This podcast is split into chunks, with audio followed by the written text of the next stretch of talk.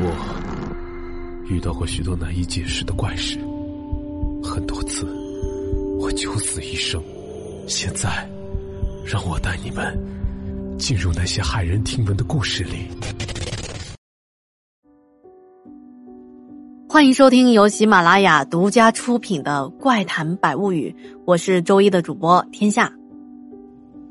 今天这个故事啊，是我们的竹影小哥哥收集和整理过来的，在这里感谢竹影小哥哥的投稿。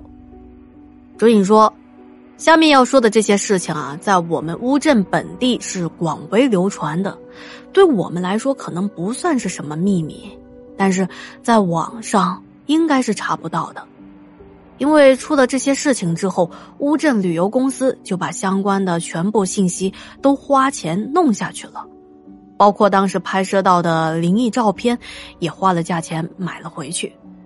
所以啊，我们下面要说的这些事情，都是当地人茶余饭后的谈资，您在这就当做故事听听就好了啊，当不得真。哎，竹影说到这里啊，他还括号写着一行小字，写的是“狗头保命，毕竟不能造谣”。朋友们都知道哈，这些事情，对我们会听一听就算了的啊，嗯。那下面就来先说这第一件事情，地点发生在乌镇老景区的东栅景区。竹影说啊，其实东栅才是真正的老街，像老建筑什么的也都在那边。那么这个故事的主人公是竹影的一个朋友，叫小杨。小杨他们家就在东栅边上的南宫小区里面。是那边最老的一批本地居民。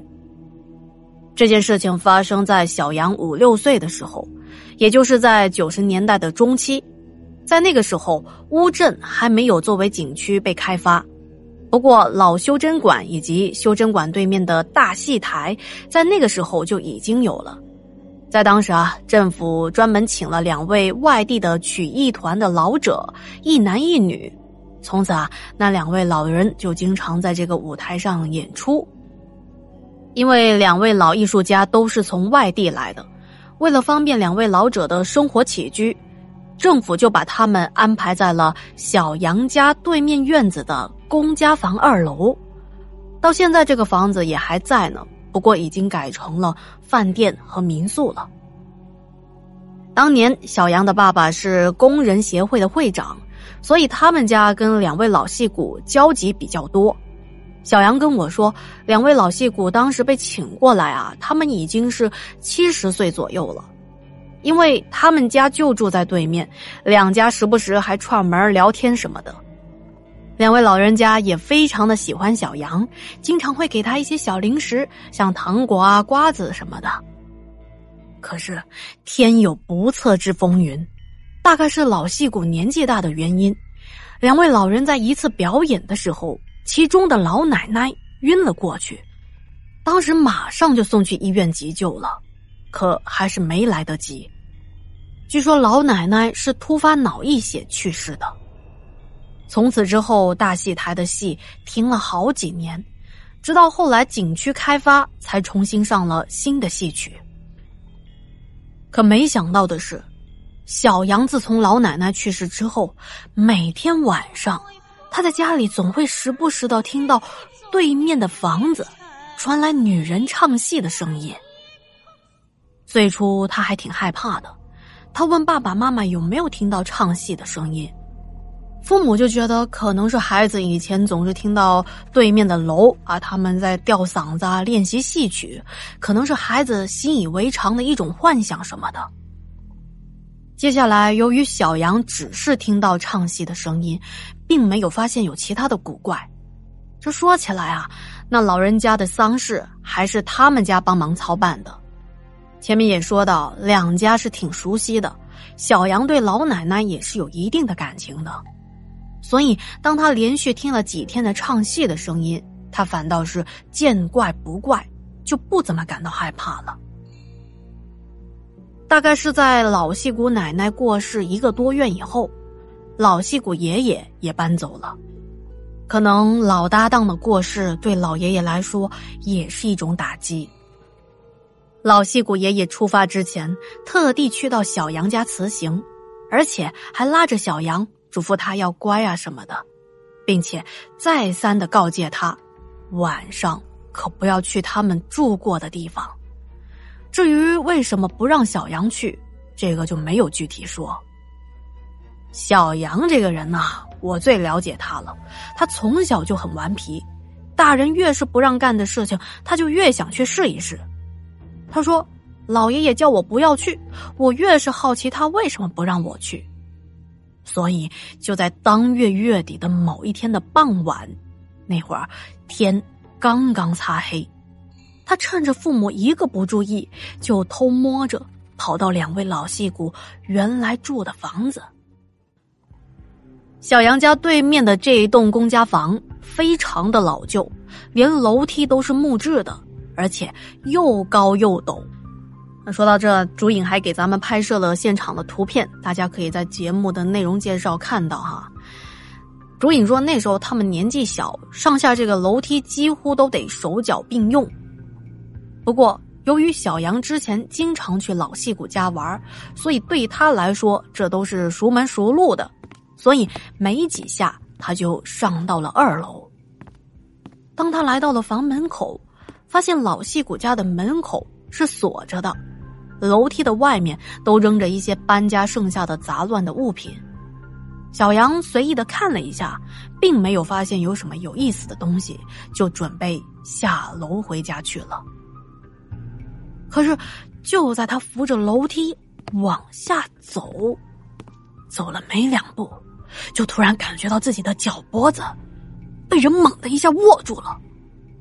而当时他正顺着下楼梯的惯性往下迈腿呢，猝不及防的他整个人就扑倒在木楼梯上，摔滚了下去，连鼻子都擦破了。当他摸着自己疼痛的鼻子，看到手上全是血，这可把他吓坏了，他哭着就往外跑。就在小杨转身往院子大门跑去。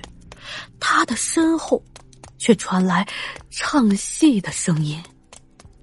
他说：“那声音是又尖又细，明显不是他以前听到的那个唱戏的声音。”就这样，他一边哭一边跑到院子里，之后他却发现院子的大门不知道什么时候又被人给关上了，而且那门栓锁得死死的。他跑到门的边上，使劲的拔都拔不出来。这时，他又感觉到自己的脚踝被什么东西给抓住了，猛的一下，他整个人又摔倒在地上。都到这个时刻，哪怕他年纪再小，也知道出事情了，这哭得更大声了。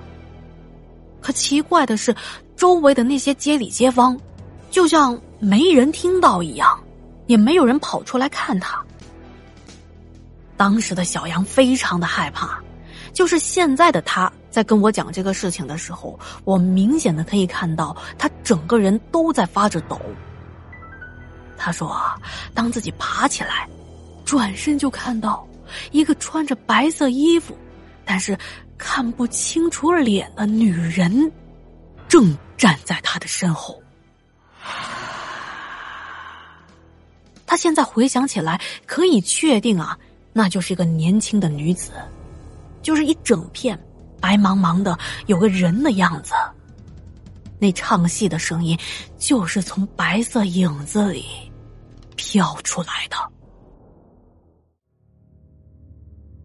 小杨说，他转身以后看到这影子，然后就直接吓晕过去了。晕倒这件事情啊，是他的父母告诉他的。其实，在他的意识当中，自己是清醒的。他说：“那天他的爸妈出来找他，发现他很晚了还是没回家，就在家的附近找。然后是怎么发现的他呢？是他的父母看到那个公家房的院子门口有一个小鞋子，是他爸爸强行把门踹开，才发现小杨满脸是血的躺在院子里。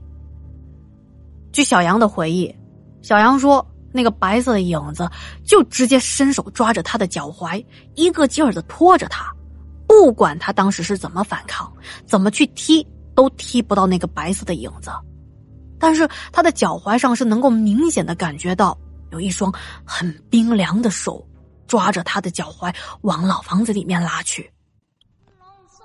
就在他被拖到那个老房子屋檐下的时候，另外一道唱戏的声音也响了起来。这个声音他很熟悉，就是那个老戏骨奶奶的声音。就在老奶奶声音响起来之后，他突然感觉到自己的脚踝一松，没有人拉扯他了。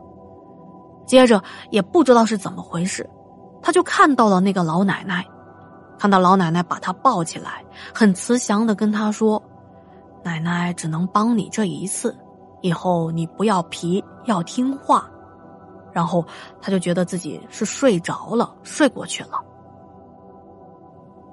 等他醒过来之后，发现自己是躺在医院里面的，鼻子和脸上有磕伤和擦伤。当他看到父母的时候，他却发现父母并没有要责怪他的迹象，反而显得非常的开心。一问之下，才知道自己在医院已经躺了三四天了。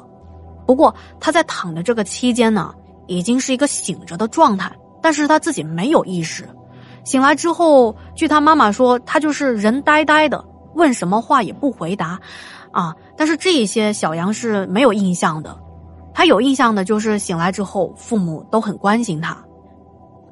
在他无意识的这几天当中，由于他整个人呆呆傻傻的，然后也不吃饭不说话，那么当时有一个亲戚就听说了这件事情。就推荐他的父母去找了我们当地有名的懂民俗上的事的一个人，花了不少的钱呢。按照民间的一些做法，比如烧了很多的纸钱呢，还用小羊的头发裹着纸人，并且把这个纸人带到出事的那个院子中烧了，类似一个叫叫魂儿的一个做法。